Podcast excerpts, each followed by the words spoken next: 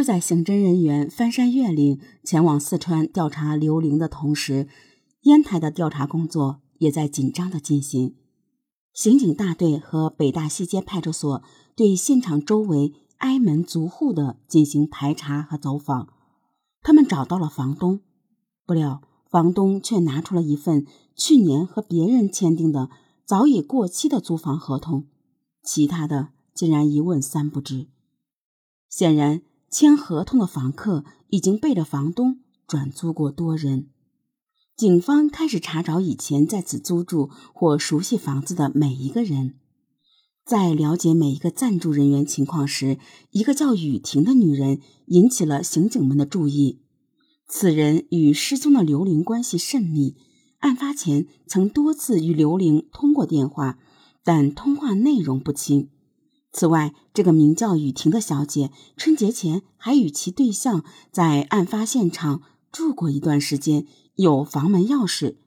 以后两人回了济南，再也没见他们回烟台。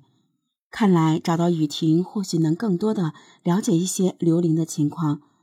经查，雨婷也是一个化名，在济南无固定住所，而且已经下落不明，找到她并非易事。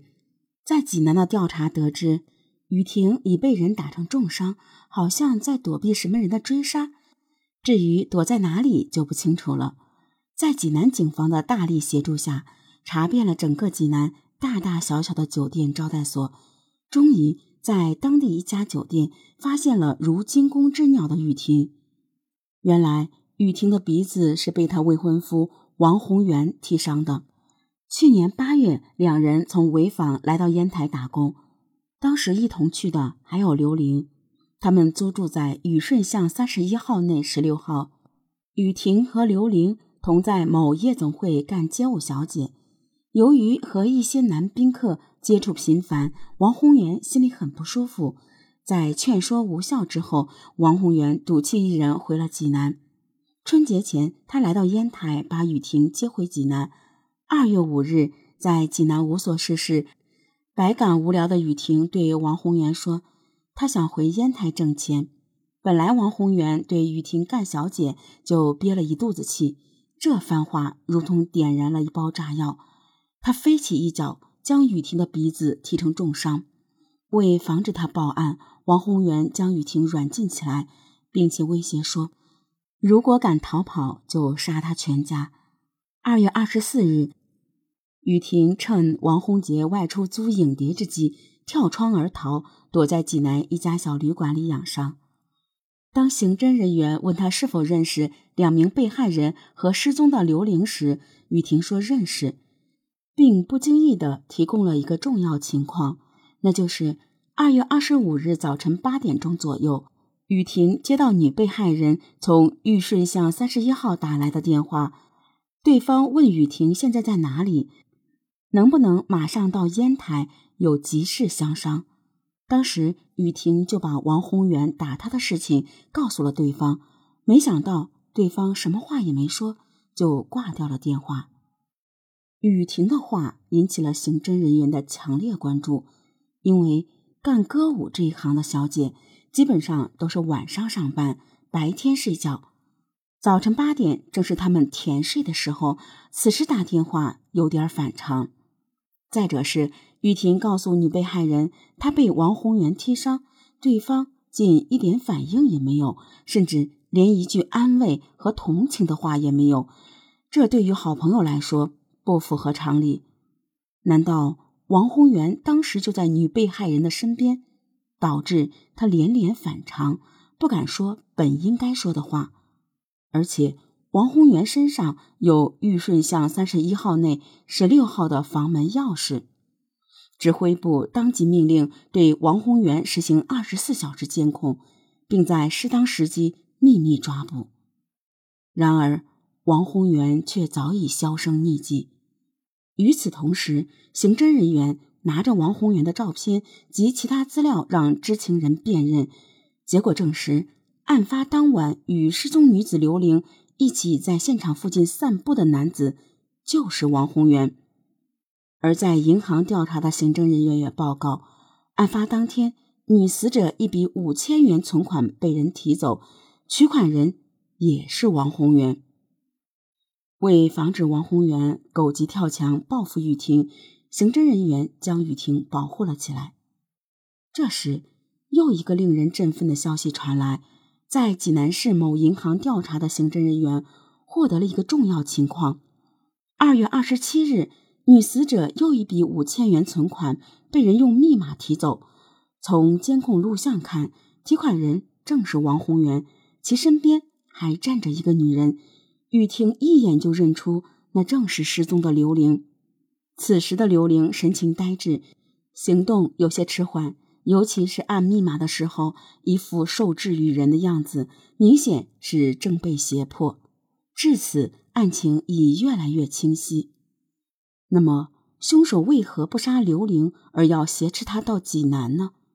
对照现场情况，刑侦人员恍然大悟。罪犯是想制造刘玲作案后逃离现场的假象，企图转移公安机关的视线，从而嫁祸于刘玲。如果真是这样的话，刘玲随时有被杀害灭口的危险。指挥部下令尽快抓获王宏元，力争解救刘玲。然而，抓捕王宏元并不像人们所想象的那样简单。此人不仅具有极强的反侦查能力，而且经常流窜于广州、深圳、上海等地，行踪诡异，居无定所。根据情报，王宏元已被惊动，此时正往广州方向逃窜。三月九日晚八时，王宏元给雨婷打了电话，说他在广东中山。刑侦人员立刻赶往广州布控，可狡猾的王宏元好像听到了风声。又逃向了深圳和福州，而后又转回济南，跟刑侦人员玩起捉迷藏。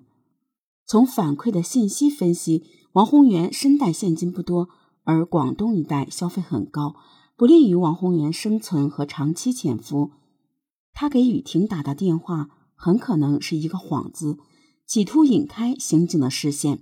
指挥部决定将抓捕重点放在济南。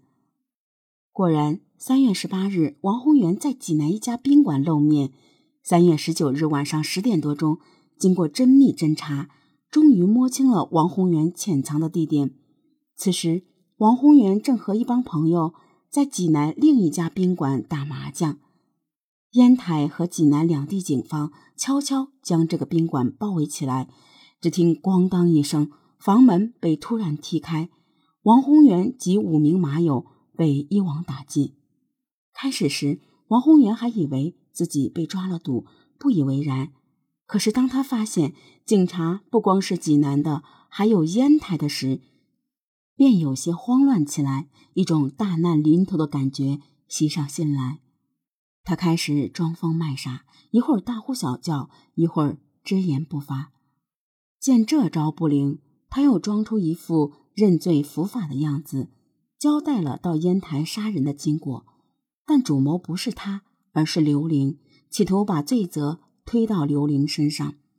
当问起刘玲的下落时，狡猾的王宏元说他正在广州。刑侦人员心里有数，广州早已翻遍了全城，刘玲不可能在那里。为了戳穿他的鬼话，刑侦人员亮出证据，迫使他乖乖交代了全部犯罪经过。原来，二月二十四日晚上。王宏元回家后，发现雨婷出逃，气得暴跳如雷，当即找到一个昔日同学，连夜赶到烟台，用事先准备的钥匙偷偷打开房门，进入屋内，见屋内无人，查看屋内陈设，判断雨婷确实没有来烟台，于是便萌发了抢劫的念头。第二天，王宏元和其同学又悄悄摸进屋内。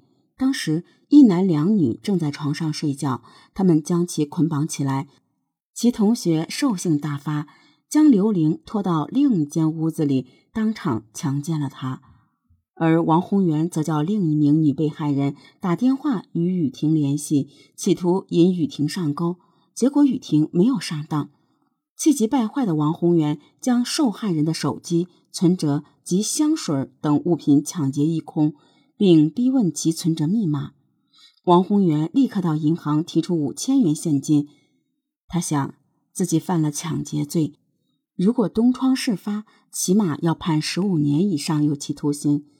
想到这里，他不寒而栗，决定杀人灭口。为了制造假象，他买来十瓶高度白酒，逼迫三名被害人喝下，然后将其中的一男一女勒死。眼看着同屋两人惨遭毒手，刘玲吓得跪地苦苦求饶。王红玲灵机一动，决定暂时不杀他，把他带到济南，造成一种刘玲作案后外逃的假象，以此来迷惑警方。到了济南，两凶手分完赃后各自逃窜。三月二日晚，王宏元趁刘玲熟睡时将其杀害，并将其尸体肢解煮熟后掩埋。并将部分尸骨和衣物抛于黄河和护城河里。至此，一起泯灭人性、残害无辜、连杀三人的惨案胜利告破。凶手王宏元将受到法律的严惩，而畏罪潜逃的另一名凶手也终将难逃法网。